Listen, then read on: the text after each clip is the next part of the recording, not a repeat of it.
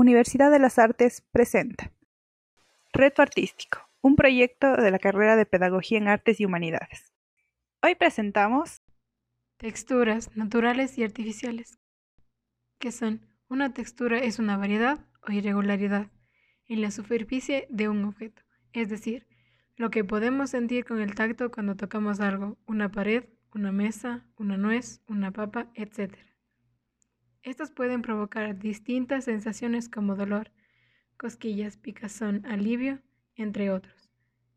Y dependiendo de lo que sentimos, podemos denominarlas suaves, ásperas, duras, conrugadas, lisas, crespas, onduladas, etc. Las texturas naturales son aquellas que se crean sin la intervención del ser humano, por ejemplo, la superficie del tronco de un árbol, de una hoja, de una piedra, de la piel.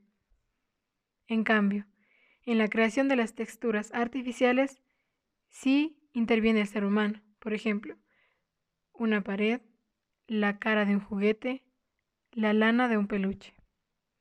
Actividad. Ahora que ya conoces cuáles son las texturas naturales y artificiales, ¿qué te parece si ponemos a prueba nuestra habilidad para reconocerlas y diferenciarlas? ¿Cómo lo vamos a hacer? Vamos a recolectar dos elementos con texturas naturales y dos elementos con texturas artificiales. Ahora, ponlos en una mesa y siéntate frente a ellos. Cierra los ojos y empieza a sentir con tus manos al primer objeto.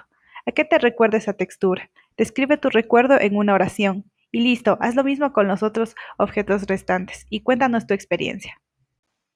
Y esto fue todo por hoy en Reto Artístico. Hasta la próxima.